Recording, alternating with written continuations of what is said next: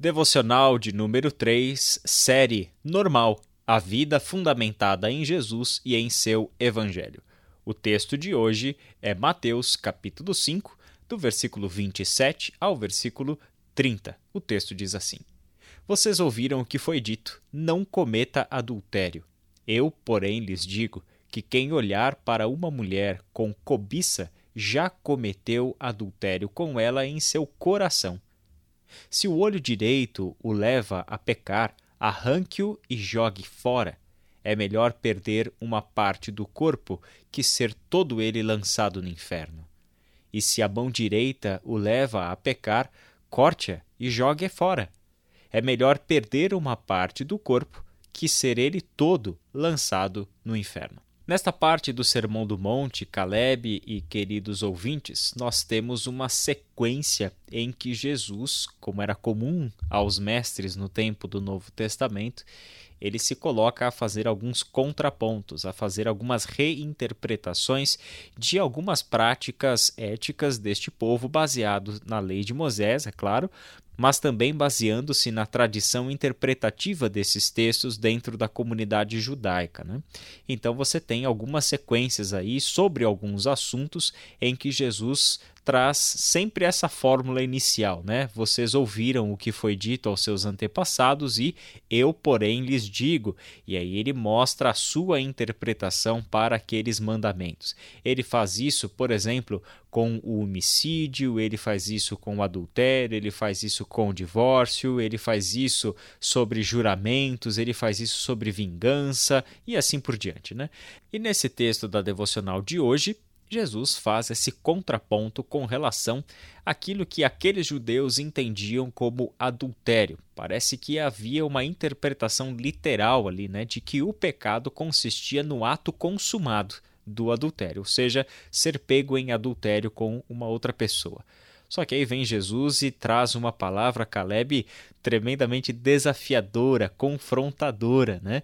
De modo que aqueles moralistas do tempo de Jesus, que ele chamava de legalistas, de hipócritas, enfim, eram pessoas que não ficariam uma só de pé diante dessa palavra do Senhor. Jesus diz que o adultério não está somente no ato consumado, mas o adultério também está na inclinação do coração. Ele coloca o adultério em um lugar da nossa vida que é onde os nossos pecados são gestados. É um lugar silencioso, um lugar secreto, que somente nós acessamos, mas que ocasionalmente materializamos aquilo que está escondido nessas entranhas do nosso ser, que é esse lugar chamado cobiça. Né? Eu, porém, lhes digo que quem olhar para uma mulher com cobiça já cometeu adultério com ela em seu coração. Não basta consumar o pecado, na verdade, nem precisa chegar ao ato consumado. Deus já está considerando como pecado, como falha de caráter, como desvio moral, como desvio de conduta, a simples intenção cobiçosa é, por onde nós podemos cometer pecados na nossa vida. E é claro, o adultério é apenas um exemplo aqui de atuação da cobiça. Interessante, Caleb, porque não cobiçarás a mulher do teu próximo, era algo que estava lá nos Dez Mandamentos, texto que nós começamos a, se a semana falando sobre isso. Uhum. Então a gente percebe que o que Jesus está fazendo nada mais é do que fazer viver de novo a intenção dos Dez Mandamentos. Ele não está trazendo uma novidade tão grande assim. Uhum. Ele simplesmente está resgatando o espírito de toda a vontade de Deus registrada nas Escrituras, mas especialmente nos Dez Mandamentos, né? Com certeza. E, e isso reforça o que a gente conversou ontem, né? Que a fé cristã ela é muito mais do que uma religião que nos chama para uma caminhada moralista ou comportamental. Aqui Jesus deixa claro e reforça, é, contrapondo e confrontando o sistema religioso da sua época, né, que tinha valorizado mais a performance, mais a estética, mais a imagem do que de fato aquilo que a lei de Deus veio apontar, que é um problema no nosso interior. e no nosso coração, que precisa ser transformado, deixar de ser um coração de pedra para de fato ser um coração de carne, para que assim as nossas ações elas sejam de fato ações é, em consonância com o nosso interior. Numa religião moralista como na época de Jesus, você tinha homens que prezavam pela imagem, que prezavam pelo detalhamento, inclusive, como Jesus vai dizer, homens que davam o dízimo da hortelã, né? porém negligenciavam outras coisas é, que eram centrais do chamado de Deus para o seu povo. E acho muito interessante quando Jesus, nessa série do Sermão do Monte, começa a sinalizar para a gente, a relembrar para a gente aquilo que Deus já havia dito ao seu povo tempos atrás, que o problema está no coração. O coração do homem é um coração que é, maquina mal, que nutre o mal, que nutre contra Deus, contra a vida. E, e talvez né, algum ouvinte de Jesus até ali tivesse uma vida irrepreensível da perspectiva comportamental e estética, vamos dizer aí no tema do adultério, viveu a vida toda sem adulterar. Mas aí quando ele ouve Jesus falando, olha, mas eu, eu digo para vocês que quem cobiçou uma mulher, quem olhou com, com uma intenção é, desejá-la, cobiçá-la, já cometeu adultério.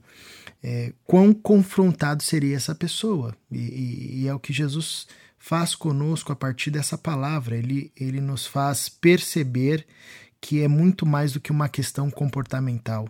Quando a gente fala daquilo que é comum é, e que nós devemos deixar é, de lado, a gente não está querendo apontar para uma questão simplesmente comportamental, mas a gente está querendo apontar para uma transformação do coração.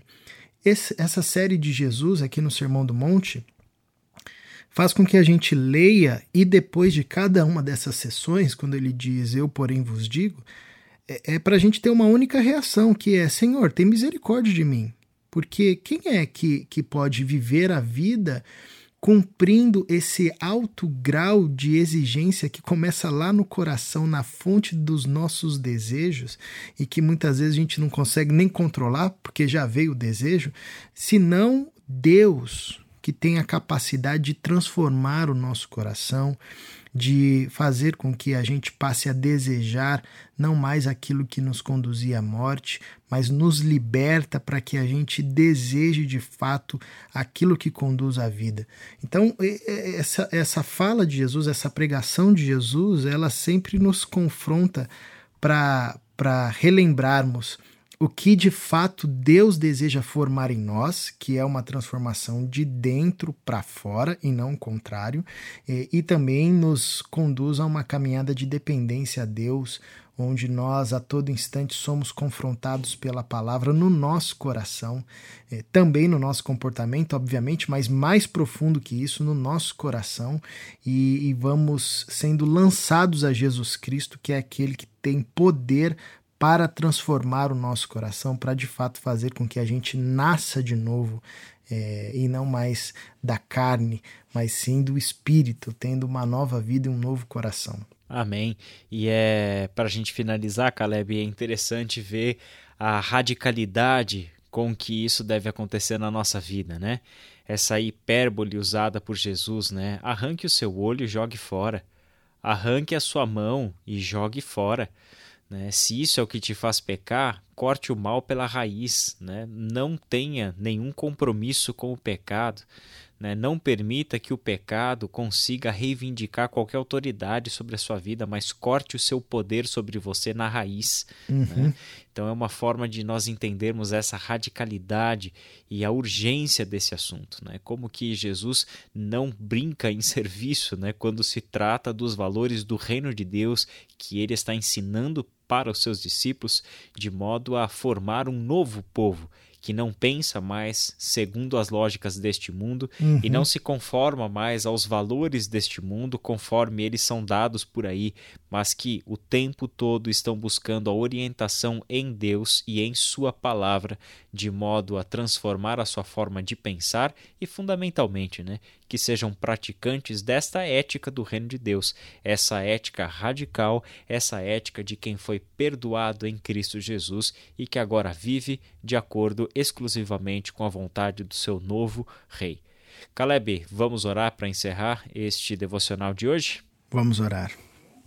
Paizinho, te somos gratos por tua palavra que é viva e transforma nosso coração, a nossa mente, nos conduzindo ao caminho que o Senhor nos tem proposto em Cristo Jesus.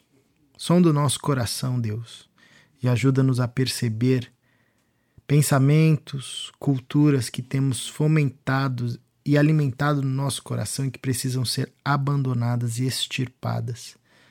Pedimos que o Senhor nos auxilie nessa trajetória e faça aquilo que nós não temos condição de fazer, que é agir de forma poderosa, levando tudo isso para longe. Nós desejamos ter um coração, uma mente que almeja a todo instante a tua palavra, o teu viver, o teu querer, a tua lei, aquilo que o Senhor nos tem proposto para vivermos. Esse é o desejo do nosso coração. Ajuda-nos na nossa fraqueza, na nossa limitação e capacita-nos cada dia mais com o teu poder por meio do teu Espírito que habita em nós. É no nome de Jesus que oramos. Amém. Amém.